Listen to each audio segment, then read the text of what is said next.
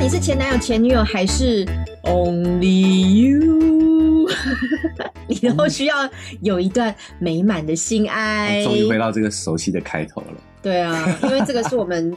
固定的，你不要这样讲，人家观听众听不懂，因为我是很久没有录这个，我们之前存档太多了，存档太多，好久没有录这个了，好怀念这个开头。十八禁的话题哈，大家好好怀念大家。你没有你没有离开过，我没有离开过，而且你现在是持续在一周两更的状态。他们其实一个礼拜要听两次，他们也觉得很深，很深呐。你厌倦我吗？你撒个屁娇啊！大家好，我是前男。我是前女友，他是前女友，我是前男友。大家好，我是快要变成前男友的，我快要变男人了，快错乱了。哎呦，我真我真的觉得我在这个节目的形象好像太，因为我自己有非常非常好的朋友有听我们节目，就是我真的是非常非常好朋友，才会告诉他，其实我我有这个身份，跟我讲了这么多很私密的事情。嗯，然后他就说我我就是听起来我就是一个很急的人，就是我在节目的语速比较快，跟我讲的内容的爆发力就是比较。比较放肆，但你就是你就是还是温温的，然后比较保守类型的。可是我们就是自己本身的状态啊，自己本身的状态。对啊，而你不觉得我在私底下更温吗？所以我私底下更狂放吗？Maybe，我私底下就是一个讲话口无遮拦的人。没有，我我我自己承认，我承认我对于开黄腔这件事情是非常非常的喜好啦。哦，对，本来就很爱讲一些微博哎，所以有些男生会觉得有压力。他会觉得我这个女生应该很乱，事实上也没讲到这个，我想讲 一件事情，不乱对，就是我们之前大大家都知道，就是我们呃，就是感谢很感谢《体业周报》，嗯，有有跟我们互动嘛，对对对，然后有我们我前阵子在为什么用大陆腔啊？是《体育周报》吧？《体育周报》，你刚说《体业周报》。液体 液体体液周报，体液周报，对，体液周报。总之，我们在前阵子的活动上有，我有遇到 Rory，你知道吗？对啊，然后我要羡慕你哦，我要说 Rory 本人好有气质哦，跟我想象中的稍微有点不同。那你知道他怎么说你吗？我我要把我们我要把我们私讯内容拿出来。他现场嘛，他现场就是说，呃，他因为我我这个人本私底下更客更更礼貌更客气你你是你是有一点假。Gay 的感觉，不是不是不是不是 G A Y G A Y 的 gay，你是很假装，你会装有礼貌。我就是不是假装，我这个人真的很有礼貌没有没有你你私下对我超没礼貌。然后然后然后这个可能我的作风太老派了吧，所以 Lori 还说你怎怎是怎样？接下来要因为我一直感谢他啦，说怎样？接下来要泡茶吗？泡老人茶。你作风跟你讲话的方式其实真的蛮老派。他他也是说，他说哈哈哈哈哈，前男友跟我想象的差好多。他。我就说你原本想象他是怎么样子的，他就说他以为你会更风流，他以为你是风流倜傥、风流倜傥、楚留香吗？我在节目上是风流的形象吗？不是吧？没有啊，你你也你虽然风流也没有风流，应该是前女友啊，比较风流吧？你比较风流吧？我比较。我比较流，好，但我我觉得很有意思的是，你看我们双方各自都有不跟印象中本人跟印象都还是不太一样的，所以他看到我会觉得我怎么样，我也不知道。所以我觉得很有趣的是，不知道说我们的前任们、听众们，哎，想象中的我们是 什么样子，很有趣哦。那你们也可以来来我们的 IG 或 Facebook 告诉我们，就是你想象中的，呃，你可以描述外形，你也可以描述打扮风格，什么都可以。我们也我也蛮好奇的，对啊，我也蛮好奇。其实我自己，如果你愿意的话，私讯告诉我们吧，我自己留言都可以。认为我是一个听声音就大概可以判断出这个人七八成的人，但我不知道别人是不是。我自己自认为啦，所以也有可能是我判断是错的。大家觉得我我的声音听起来很风流吗？应该还好吧，应该是很疯吧。他说，我就说，结果。我就说你声音是你的声音听起来会是一个多情种嘛，然后结果会是个中中年大叔，我就这样问 Lori 嘛，他说你也没有到大叔，但是非常有礼貌，已经有礼貌到他觉得很害羞了。对了，就是我可能太太有礼貌了一点吧。到底是其实也有一点尴尬嘛，因为我也没有，毕竟平常在呃我们在网上的互动都是前女友跟 Lori 啦，对我跟他负责公关小姐，对，我们的公关是前女啦，所以我我也我也跟 Lori 没有太多的互动嘛，但是那一次见面，第一次真的真人见面的时候，还是想跟他亲自跟他表达一下感谢这样子。哦，所以你本来就是一个对陌生人会有点。尴尬的，对我我觉得不是尴尬，而是我觉得互动本来就要循序渐进。哦，啊，对，就不要嗯一开始就过犹不及，嗯，这样子，对啊。所以你你喜欢就是交往一段时间再再深入就对了。深入这个是另外一个另外一个层面，你也喜欢，你也可以很快，也可以很深入，我也可以很快很深入。好吧，反正就是今天这一集呢，我们是要来聊一下，因为我昨天刚好跟一个朋友吃饭。哦，男生男生朋友哦，没有关系的男生朋友，然后所以我我们我跟这个朋友蛮妙的是也会聊到一些蛮私密的两性话，因为我本来就是很爱聊这种东西的，然后他有跟我讲到他呃曾经也去嫖过妓。对，因为就是没有呃，我们没有不会有进展的那种一般朋友，所以他就很坦诚说他彼此定位在这个就是吃饭聊天的朋友这样子。然后他就说他以前去大陆工作的时候，嗯，但他也是有去嫖妓，而且他那个嫖妓是他们有一群一群同事嘛，嗯，然后就去按摩店，嗯，然后我幻想按摩店不就是那种很老派或是脏脏味，那个环境不是很好的，嗯，然后他就说那种按摩。店啊，他就是会边按摩的时候会边按到你的一些，比如说大腿根部什么的，然后就会顺势问你说有没有需要，我们有这个服务。嗯嗯。那我说，那那你就是。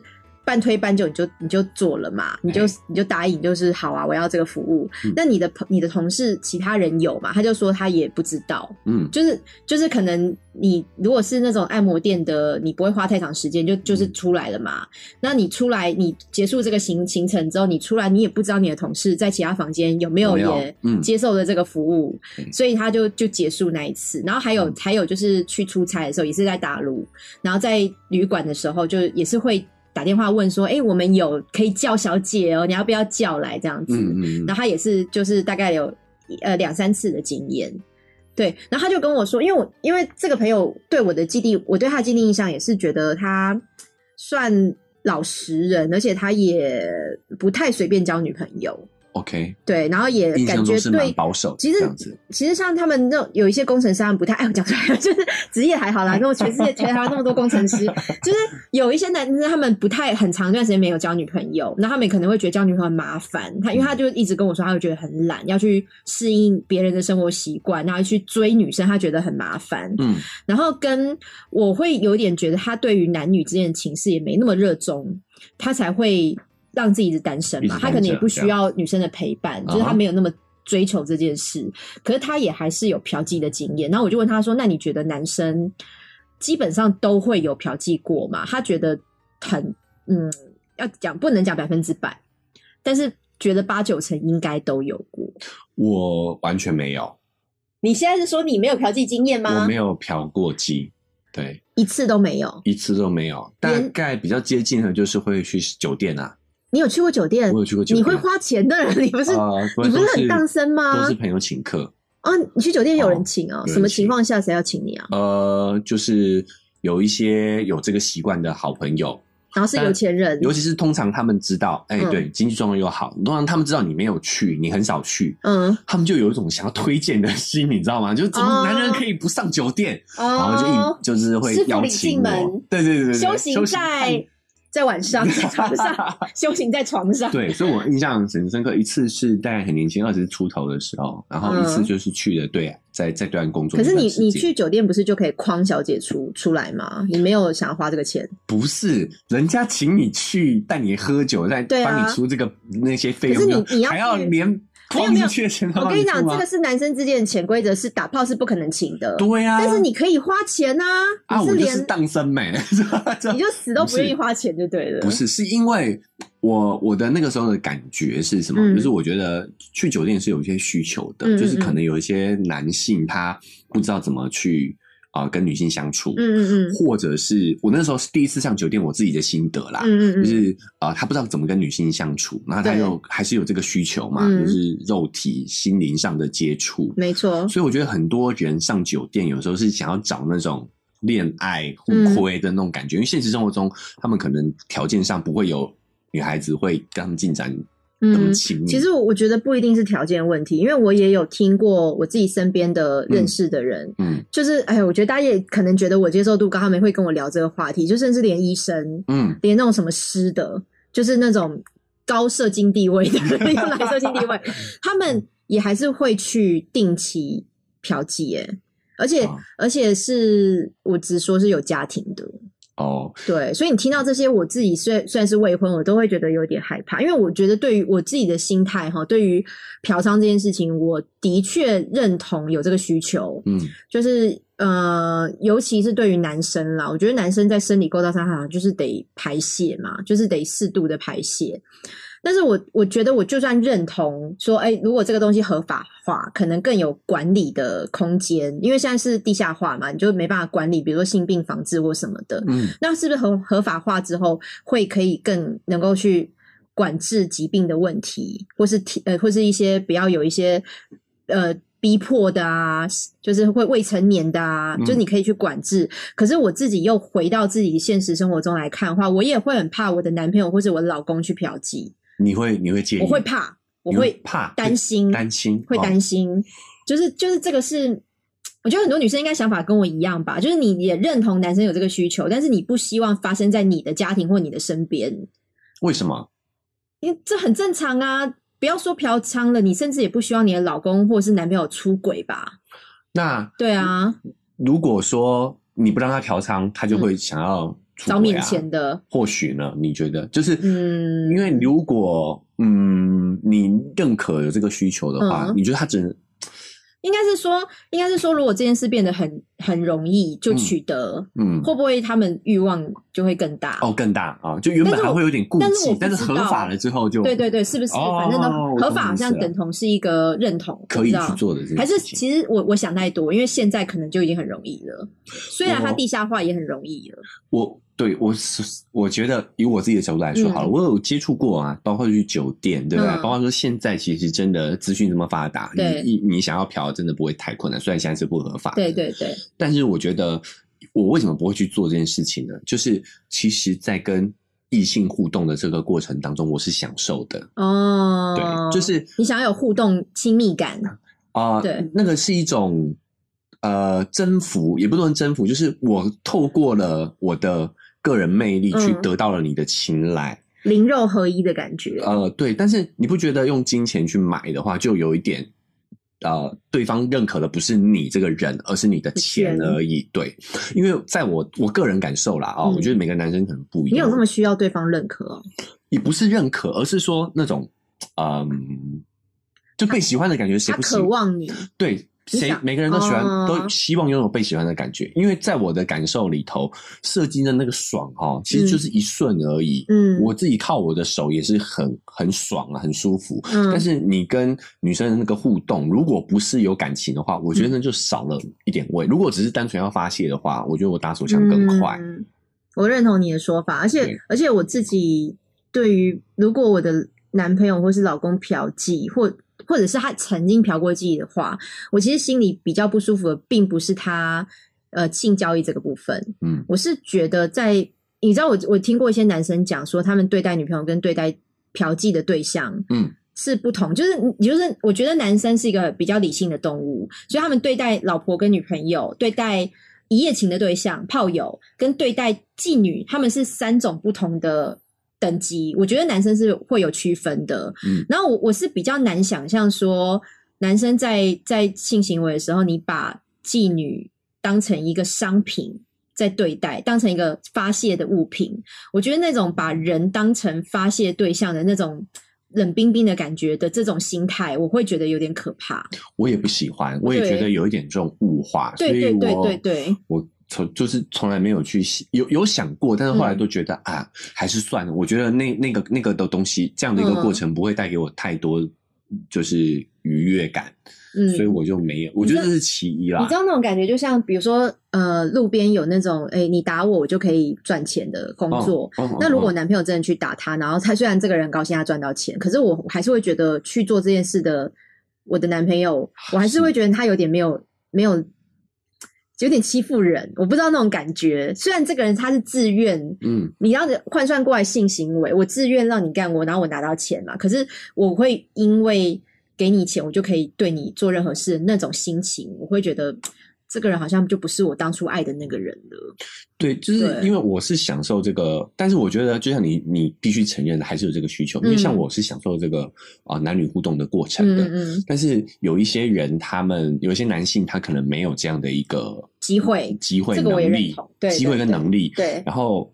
所以他还又有这个需求，所以他只能去走嫖的这一块，就是用金钱去购去满足他这方面的一个需求。嗯，对，我觉得是这个是也是确实有有这样的一个状况的。嗯，对啊，那而且有供就一定有供需，就有就一定会有这个产业嘛。对啊，我觉得这个行业是我觉得全世界一定都会有的，只是台面上或台面下而已。嗯，因为我自己之前有常常去旅行的经验嘛，然后我有。呃，不是说我自己去嫖妓，只是我我遇到很多，尤其是去东南亚，我后来发现哦，因为我去东南亚去太多次，炮兵团啊，我又是一个人去，你知道，一个女生去，你会遇到很多呃暗黑的那种黑暗的黑暗面，对，他会直接赤裸展现在你身边。你跟朋友去的时候，你不会感受到那么多，因为我一个人去泰国，一个人去菲律宾，我一个人去越南，嗯，然后你你我真的觉得，如果你的老婆呃，你的老公。或是你的男朋友跟你说：“哎，我要跟兄弟哈，我下礼拜要一起去，甚至澳门 这些地方都是地雷区。他就是两三个男生，他们就是特别去那个地方玩个几天就回来，而且据说是不会超过四天，因为四天之后你就软脚了，你就没有那么没有没有那个精力了。你真的不要让他去，因为我真的在，尤其是泰国，我觉得泰国就是一个情色产业非常。”透明、公开、赤裸裸的展现出来的国家，我我觉得很多人喜欢泰国，但是，但是我我因为我去曼谷、去帕塔亚嘛，然后一个女生的时候，男生真的很敢跟你讲他们来这边干嘛的。我真的遇到很多是韩国人，甚至新加坡、新马的，他们去泰国很近嘛，然后他们有些人是跟我说，他每年都会来，然后，呃，他们有跟我讲价钱，真的是太便宜了。他们在泰国包一个女生。一整个月，然后那个女生有些有些，哦，你看到很多那个白人老外老老的那一种，是，他旁边就带一个年轻的泰国女生，然后那个女生甚至不太会讲英文，但他们就是跟着这样走，嗯，可能用身体语言吧，body language 沟通。然后呢，这个女生有些还蛮年轻的，你这样子一个月只要九千块泰铢，哎。就就大概九千九千块泰铢，我那个时候去还没有到九千块，大概八千多，就是还还就是低一点，也就是大概八九千台币。一整个月三十天哦，那他就让他的吃跟他的住就是跟着你，嗯，你看是不是真的很便宜？我甚至在越南有遇过炮兵团。就是我我我为什么会遇到他们？就我在背包客栈争，就是我都会把行程直接列出来嘛，然后看有没有谁就是可以跟我一起吃饭，或是可能一起去哪边，你们跟得上就跟。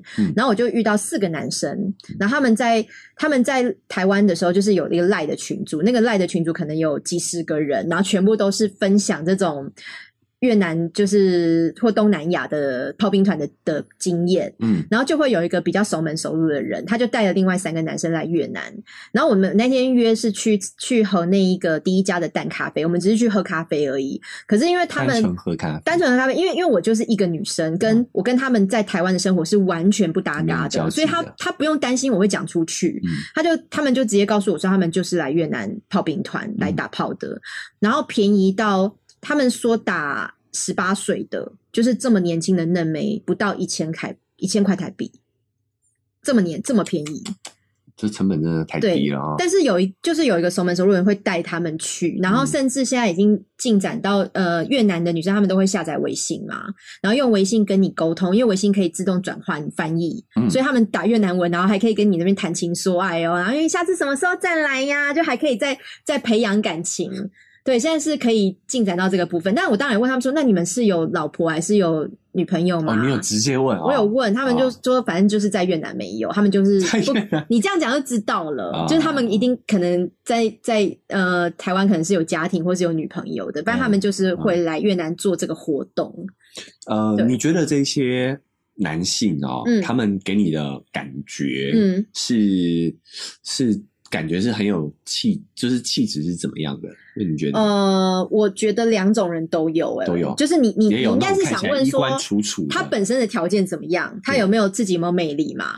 也，我有看到，比如说那团炮兵团，他就是比较像呃宅男，就是可能有一点胖胖，有的有胖胖的，有的就是比较不打扮的，比较老实型的。嗯，那那一团宅男，那一团炮兵团比较像这样。可是我在呃泰国我有看到。呃，韩国欧巴两个男生，他们他们也是韩国人，而且他们是在大企业上班的哦。对，大企业有一个好像是在，我可以讲吗？韩国没什么关系，没什么关系哈。听我们的，因为有有一个还他有跟我说他在三星上班，但他拿 iPhone 手机，神送的，他拿 iPhone 手机，对，就是大企业上班的。那那也是韩国人就比较会打扮嘛，但是他们也还是每一年都会去，就是都会在你泰国多好玩，你每一年都要来啊，而且你都只跟这个兄弟。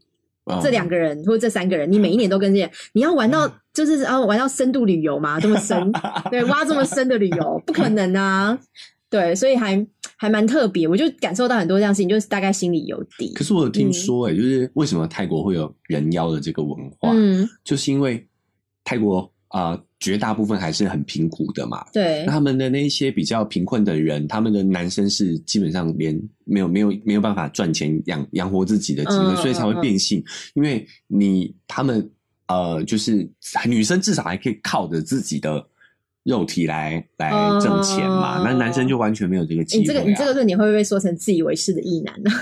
一一部分一部分啦，有一些人可能是这样，有一些人是真的他是。我我也是看到网络上有对扮装，或者他对对性别认同是有有他自己的想法的，好不一定都有这样子。呃，我就像我之前常讲的，就是有这样的，但是绝对都是在整 体来说的少数少数，可能五趴吧会有变装癖。哎呀，不要再但是数据化，但是在在 泰国的人妖产业会这么发达，就是因为他们还是有一些生存的。压力哦，可能，所以他们就把自己整的像女生这样，就其实就会有一些收入。哎，你讲到这件事哈，因为我我在我在泰国的时候，我是住青年旅馆，然后青年旅馆就会有那种公共的区域嘛。那我那时候在就青在青年旅馆，我就认识了一个，他是中国籍的，但他就是就是在。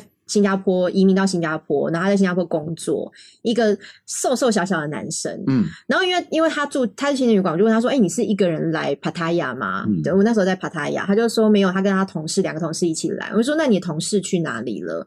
他就说新加坡人的压力很大，呃，我不知道我们应该会有些新加坡听众啦，这个也是个案，也不是说新加坡人都这样。他就说新加坡人压力很大，所以他那两个同事，他们也是三个人男生来泰国玩，然后那两个同事已经呃去嫖妓了，但他们嫖的不是一般的女生，他们是嫖人妖。他就说新加坡人压力大到他已经不太喜欢一般的。一般的比较异常刺激，对对，他异常刺激，所以他们会 那两个同事就特地来泰国去嫖人妖的，他们俩他们已经去了，他就这样跟我讲，然后那时候也就觉得哇，我的世界又开阔了，就是这个是新的故事这样子，开开脑洞，对，然后那个那个。中那个中国人，我自印象还蛮深的，因为他我觉得他在新加坡生活的不是很开心，因为他就觉得他可能有受到一些歧视，或者是他他觉得他没有很喜欢这个压力很大的环境，嗯，然后他就会，因为我后来我们聊一聊，我们就有出去吃烤鱼，就吃了路边摊，然后他就会一直想要跟我聊说他呃在新加坡怎么样不开心，就很多很多负面的想法，嗯，跟你大概也觉得，因为我就是一个女生嘛，他就是会想要用言语去把你带到。情色的那个方面，嗯，因为我觉得在那个那时候在泰国那种环境是泰国的帕塔亚的海岸路海海滨路全部都是卡比亚的，然后跟他们有很多勾勾吧，就是那种钢管秀啊，或是你去那条那条主要路叫什么忘了，就是都会有很多呃比就店情色的店面，对。对，所以所以红灯区的在那个环境那个氛围底下，他就肯想要试探我有没有可能。满足他的一些欲望，这样子。哦，对，然后，然后后来聊，就是我们走回来的时候，就因为满街都是卡比亚嘛，然后我我就我们就聊说，哎，怎么这么多占占比的？然后我就很好奇，我就说你去问一下他们的价钱怎么样？嗯，我就叫他，我就派他去问，他就挑了一个在路边的，而且据说在路边都是比较丑的。就是真的漂亮的会在店里面，对，会有会有那个店去照顾他们。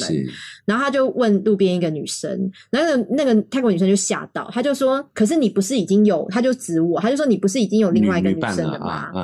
然后然后我就说：“没有没有，我就是只是他要去问这样子。”然后那个女生好像就随便开了一个价钱，可是我觉得她因为太害怕我们要三人行，她以为我们要三批，所以价格有提高。她讲了一个两千块，其实算。以我后来听到他们讲的价钱是蛮高的。哦，对，他大概对以为你们有一些特殊的，对，可能他会他会怕，对，然后反正我们问问完就走了。可是那个新加坡男生他后来，呃，那个中国籍的新加坡男生他后来就就回到旅馆，青年旅馆的时候，他就是也是试探的，直接问我说：“那你觉得我们可以怎么样吗？”哦，然后我就哈哈哈哈，晚安，然后就走掉，走掉了。因为比如说不是有菜啊，但是你就会感觉到那种你在情色环境里面，你自己的头脑也很清楚，跟你你大概知道这些男生会。被这个氛围影响到，他可能就会希望说，哎，不知道你有没有机会，他就会想去试探你，所以自己在外面旅行时候还是很小心。但是回到嫖娼这个话题啦，所以我觉得东南亚的那个那个呃，对男生来讲的的便宜的那个程度，就诱惑力真的太大。对，然后货色又是年轻貌美的，然后甚至他们可能我不知道技术，可是他感觉就是会比较再乖巧一点，嗯，就是好像你是很容易可以达到这样的服务的。是不是你会听完以后你还蛮想去的？呃，我觉得我还是说实在的啊，就是有机会的话，我觉得从体验的角度，嗯，就像我去酒店一样嘛，我可能会想要去了解一下。所以你会想要去嫖妓了？呃，我这个念头其实是没有断过的，但我后来想想，我都觉得。呃，算了，就是我还是更在意的，那是那个过程。嗯，但我们诚实，我们节目诚实为号召嘛，我觉得其实三不五时都会有这种想法，因为我们现在周遭能够接收到这样的资讯太多了。嗯，脸书上也有广告啊，对啊，就是赖上也一堆啊，就是你想要找这一方面的讯息，其实真的很多。哦，所以如果你真的很想嫖妓的话，你会从赖上面去找广告，还是你会找靠朋友介绍？你该会怕吧？怕被骗吧？对，所以所以总是诸多考虑嘛，所以我觉得后来都还是打消念头啦。嗯，对啊。但是如果有些狐群狐朋狗友，对吧？你没有交到这样的朋友吗？呃，有，但是都还没有。这个还没有机会啦。你你可以主动表示说，表示一下，有没有可以带我去开开眼界的？你就可以自己主动要求啊。我我不知道，我不知道，嗯，我在想说，男生需要嫖妓这件事情，真的是也不是钱的问题嘛？就是你们只是多了一天担心，就比比起有真的有去做的人，没有做的人，可能就是比较多一些担心吧。我觉得除了文化的角度来说的之外哦，就是我们男生在生理上其实原本就是。我我们对我们播种的这个成本是很低的嘛？女生要怀胎十月，嗯，然后怀孕生小孩，其实都是风险有一定风险的。嗯，所以你们在选择伴侣在做这件事情上的话，会挑选，至少要让你有感觉的，对吧？对。可是男生的设计上，我们就是要。广撒种子嘛，嗯，对啊，所以，我我们在生理上就容易会有这样的一个冲动，但我不是说这样就可以允许的，嗯，就我觉得这个就是你要，如果我们要以一个成熟的、有智慧的物种来说的话，我们本来就是要去克，去想办法去引导自己的这个叫做欲望嘛。但但我我觉得比起说你直接去找一个固定的炮友，好，不要说常常找炮友很累，你有如果有个固炮的话，你不就解决这件事了吗？炮友，但是炮友不好找啊。你考虑的又更多了。炮友其实不会耶，就是如果。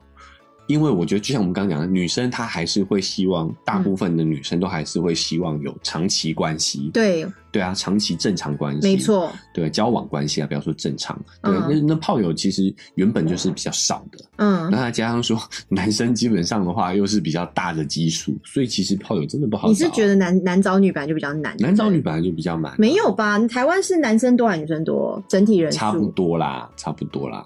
不像不像呃，就是大陆有很大的失衡这样。对啊，大陆是女少嘛，因为一胎化的关系。对对。嗯，但我现在听蛮多，其实都是在对岸嫖妓耶，就是很多台干们或者是。我跟你说，对岸最近也越来越成本越来越高了。因为我还有他们也是因为比较比较困苦嘛，所以他们的那边呃嫖妓成本又更低，加上语言又是通的，所以确实有一段时间。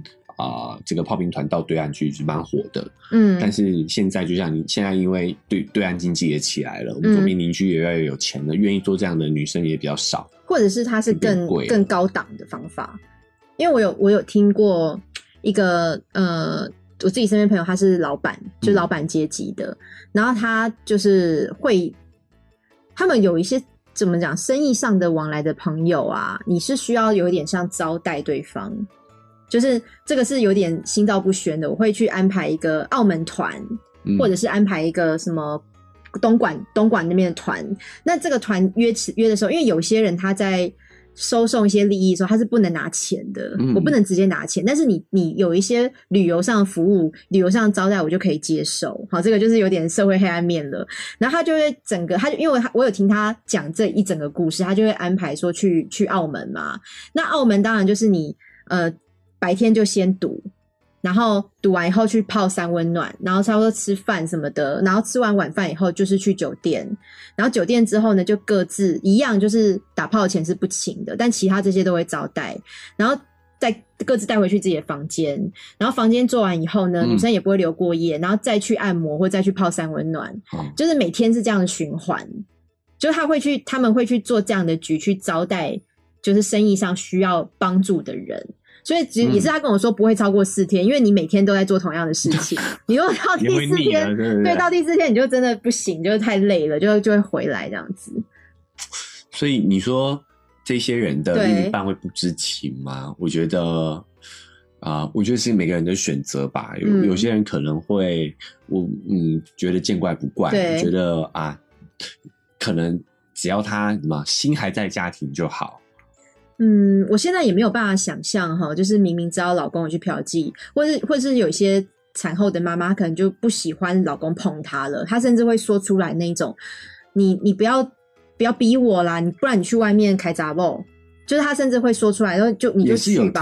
我宁愿你不要烦我，你也不要就是你就去外面找别人。嗯，我现在是我现在是没有办法想象这个话从我嘴边说出来了。就是你真的对性行为已经反抗到这个，或者对你老公的所欢 厌恶到对已经厌恶到这个地步，你才会讲到这个话。可是我有遇过有个朋友，她亲口跟我讲的，她也是跟她老公去泰国玩的时候，然后也是去按摩店，然后那个按摩店也是有那种半套服务，就可以帮她老公打手枪，她就。说你就去啊，就去做啊，他是非常持正面鼓励的哦，因为他就跟我说，我就算说不行，是因为半套可以吗？还是说没有哎？因为呃，应该是是因为半套可以，跟她觉得就算她不让她老公去，她老公还是会想嘛，还是会有点对外面的世界、对别的女人会有幻想嘛。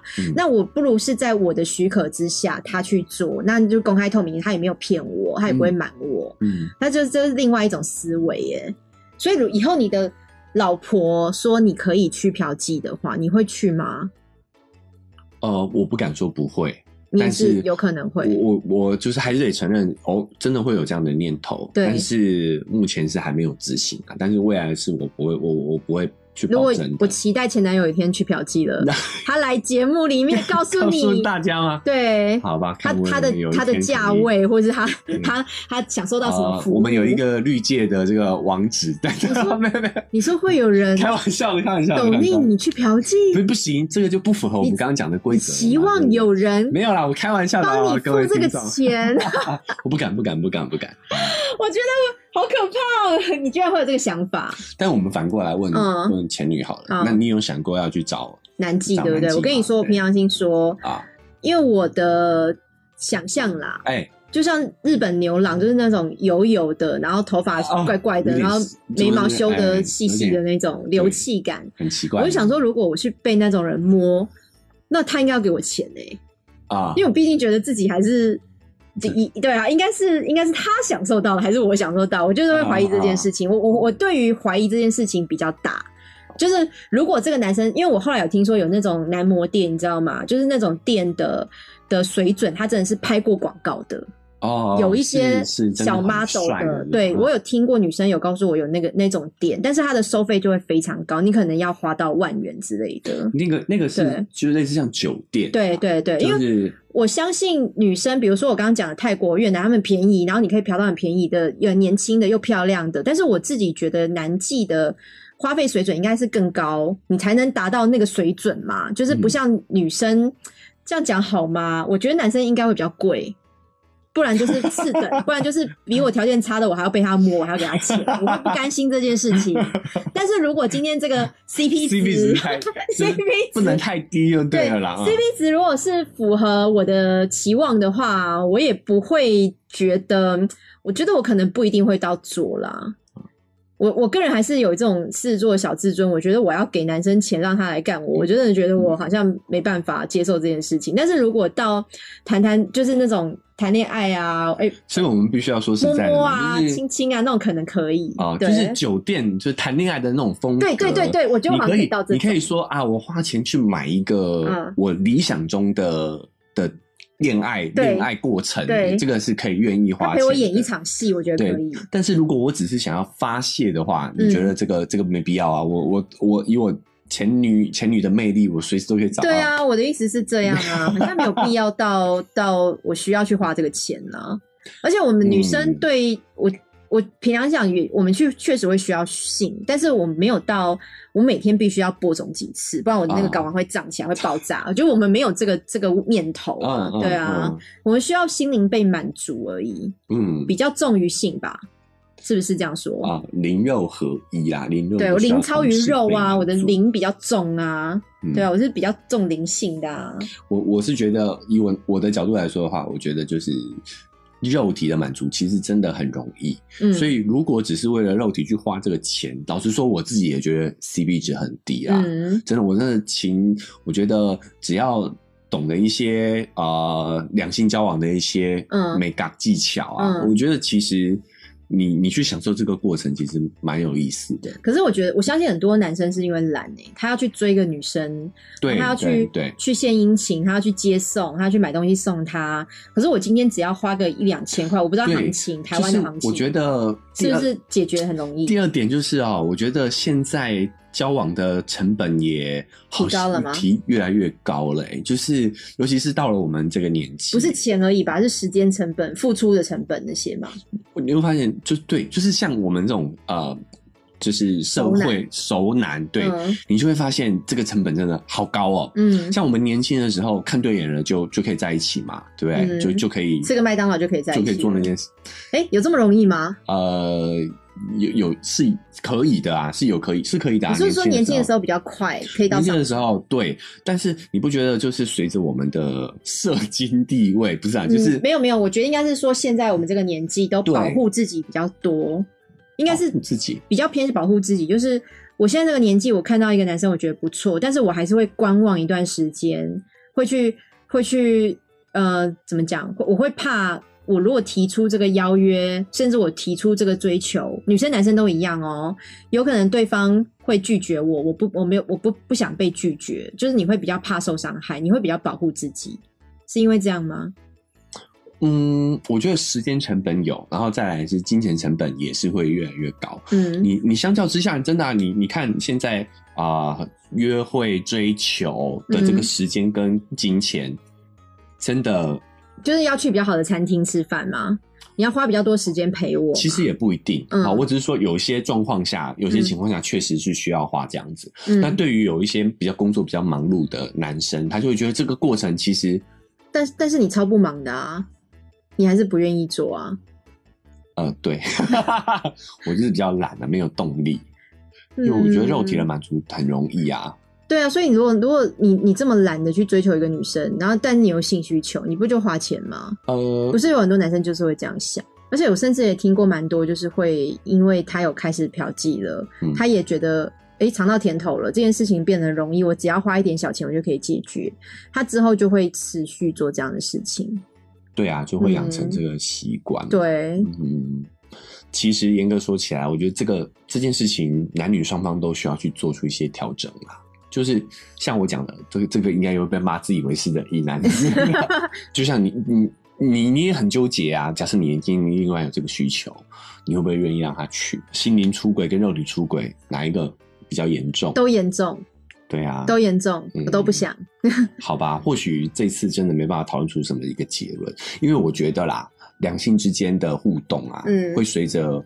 环境文化一直不断的去改变，就我觉得传统的一些爱情跟婚姻观也都是在面临着一些比较大的冲击。哎，包括说女生现在慢慢的有一些比较开放啊，这个这个议题聊起来很长哎。那我这样听下来哈，我觉得会去。嫖妓的，我们就讲男生啦，女生的案例可能比较少一点点，一定也有，但是我觉得可能在数量上，男生的比例是比较大的。听讲就大概这三种人，第一种就是你有条件，你有钱，但是你的可能不想去找去付出太多的心力去交女朋友，有钱没时间呐，对，有钱没时间，或是你有钱你懒也是一另外一种嘛。我可能就是把性这件事情变得很简单，我用一点点小钱去打发掉。嗯，然后第二种是我本身的自信心或者我条件比较差一点，我可能跟异性接触的机会相对来少，所以我就用钱去买这件事情，买我的欲望。嗯，然后第三种呢，我觉得也有一一部分人是我明明就有老婆，我明明就有女朋友，可是我喜欢从不同的女生中找到刺激感。嗯，那我的数据，我的 我的群聚效应要很大，所以我必须要花钱去买不同的女生给我的刺激。哦，对，所以应该就是这三种吧，对不对？好像也是。对，对不对？大部分就是。如果你是第四种、第五种的原因，你可以告诉我。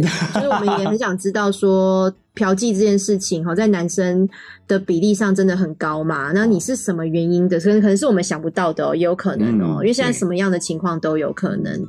但是最重要就是呢，因为这件事情在台湾其实目前还是没有合法化。对对。就是有些人是选择去国外嘛，嗯，或者是不管你去哪里哈，我觉得自己该做的自我保护，对，戴套啊，对，或是你要嗯。做检查吗？我不知道，因为我如果如果是有些人会把这个病带到自己的老婆或自己的女朋友身上，我觉得那个真的是很很很讨厌呢。所以我们还是要对推广一下，就是记得要做好安全措施，对，好带个保险套，其实会减掉很多的风险。一定一定要做好安全措施，跟你要不要让。就要瞒你老婆，要瞒你女朋友，这个真的就是你们自己要去承担的后果。就是成年人，你做出了选择，那你就要去承担他的后果。对对啊，但我觉得还是要提醒大家，嗯，就是你的追求快乐是你的权利，但是在这个过程当中，我们尽量不要去伤害到别人啊。哎，不要伤害到我哈，希望就是我的我的老公或男朋友不要被我抓到你有去。哎，我之前之前有想过一件事，哎，就是呃外遇。然后一夜情跟嫖妓，你觉得哪一件事是你不最不能接受的？我吗？对，呃，外遇、嫖妓跟一夜情。假设我是女生吗？还是我的另一半？你假设你是女生好了，你觉得女生最不能接受哪一种？其实我是外遇，哎，我是觉得心灵出轨会会对我来说更严重。对对，就是他喜欢上别人，这是我不能接受的。嗯嗯嗯。对，但是如果就算我是男生啊，我的女朋友如果有。我的老婆如果有呃嫖妓的话，或者是我我我我或许可以接受。哎，我因为实际你觉得用钱没有没有花感情，没有感情，没有走心的话就可以哈。对，我跟你讲，我觉得我三个都不行，我都不能接受。陷阱问题，你太烂了，你都掉陷阱给我。因为我觉得我都会很伤心，我都很难过，我都会很难正常跟这个人继续相处了，所以我觉得我都不能接受。呃，希望有未来有找找一个时间来聊啦。就是我我认为，婚姻其实就是一纸合约，嗯，爱情其实是会消失的，是对。但是就是因为爱情会消失，我们才需要婚姻的束缚。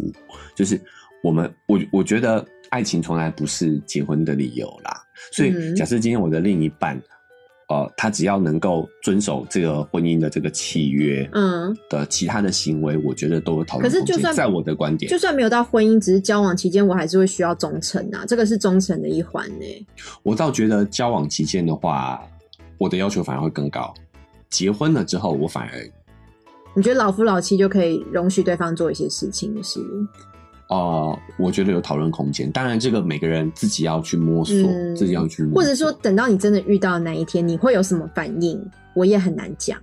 说不定我还是为了爱这个人，我就忍下来。我我不知道，我不知道。可是目前我单是想这件事情，我就是真的觉得，拜托不要让我遇到这样的事情。你真的还是会觉得心里受到的伤害是会蛮大的。嗯，对，会有一定我们是做是很在乎忠诚度的，我们就跟狗狗一样忠心。就跟狗狗爱主人一样，哈，我们不会随便爱别人。我也是狮子座啊，但我就觉得你就是一个滥交的狮子啊。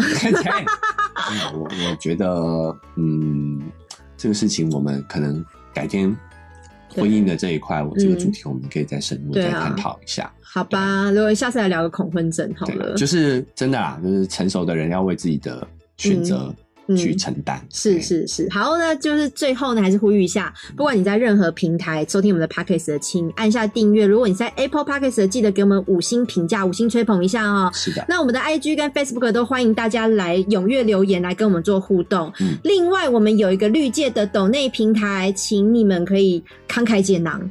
抛砖引玉，可以请我们吃个鸡排哈，喝个。我不会拿去嫖妓的啦，我就喝个饮料好吗？对，喝个饮料而已哈，不会乱嫖的。所以最后就跟大家说再见喽，拜拜，拜拜。